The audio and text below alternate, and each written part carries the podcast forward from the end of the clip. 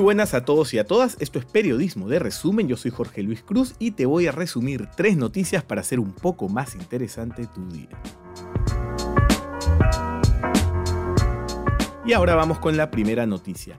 Este lunes la revista científica The Lancet informó que la vacuna que elabora la Universidad de Oxford y el laboratorio AstraZeneca había pasado con éxito la fase 2 de los ensayos clínicos, que luego de probarse en más de mil pacientes demostró ser segura, tolerable y capaz de producir anticuerpos, y que los efectos secundarios que producía, como escalofríos o dolor de cabeza, bien podían combatirse con paracetamol. ¿Significa que estamos más cerca de tener una vacuna? Sí. ¿Significa que estará lista pronto? No necesariamente. Esta vacuna experimental será probada ahora en una población de 30.000 personas, hasta dar con una dosis que sea efectiva y no cause peligro entre las personas. Se requieren más pruebas y seguir el proceso. Pero esta no ha sido la única vacuna que ha demostrado resultados alentadores. El laboratorio Moderna está elaborando la suya, al igual que China, y también parecen avanzar en la dirección adecuada. Actualmente hay 23 candidatas a vacunas según la OMS. Ya, pero ¿cuándo habrá una vacuna lista? Según AstraZeneca, la producción de la vacuna podría comenzar en octubre si todo sale bien. Ojo, si todo sale bien. La OMS también habló de fin de año como la fecha para comenzar la elaboración de una o más vacunas a gran escala en el escenario más optimista. Ahora, una vez elaborada, ¿cuándo llegará a cada país? El problema es, como ha admitido la OMS y el Banco Mundial, que no hay un mecanismo claro para la distribución de una vacuna. Se teme que algunos gobiernos intenten usar su poder económico en desmedro de otros países con menos recursos pero más necesidad. Este es un tema que aún no está en el gran debate porque todo el mundo está atento a la elaboración misma de la vacuna. Y la solución no pasa por hacer lobby, como anuncia el mal llamado Comando Vacuna, que ha tenido enorme exposición en los medios peruanos, sino encontrar un mecanismo global de distribución. De lo contrario, esta será una grandísima oportunidad para el lobby de los pillos, los estafadores y los empresarios negligentes de siempre que piensan en su bolsillo antes que en la salud.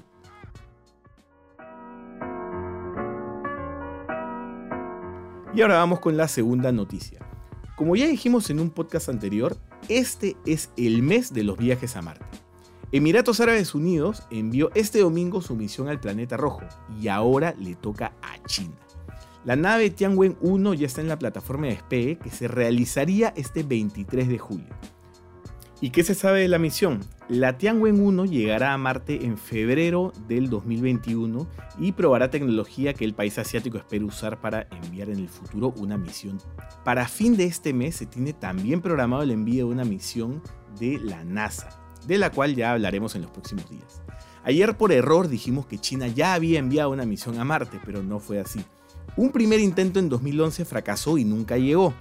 En cambio, India sí puso una sonda orbital en el planeta rojo en 2014.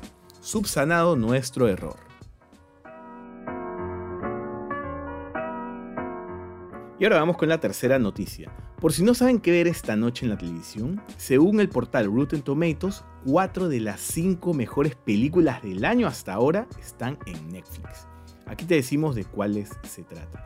Número 1, Creep Camp, un documental sobre un campamento de discapacitados que inició un movimiento hacia la igualdad. Número 2, Drive Ways, el único film de ficción de la lista y el único que no está disponible en Netflix.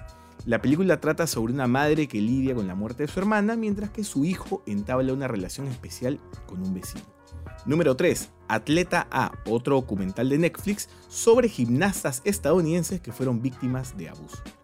La número 4 de esta lista de películas del año hasta ahora, Mucho, mucho amor, el documental sobre el astrólogo Walter Mercado, del cual ya comentamos en un podcast anterior.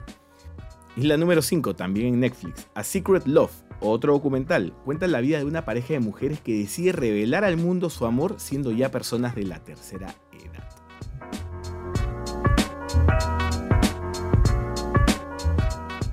Bueno, hemos llegado al fin. Ya saben que Periodismo de Resumen está en Instagram, YouTube, Facebook, Twitter, Spotify y demás plataformas de podcast. Y recuerden, este espacio va los lunes, miércoles y viernes. Y conmigo será hasta el viernes. ¡Chau!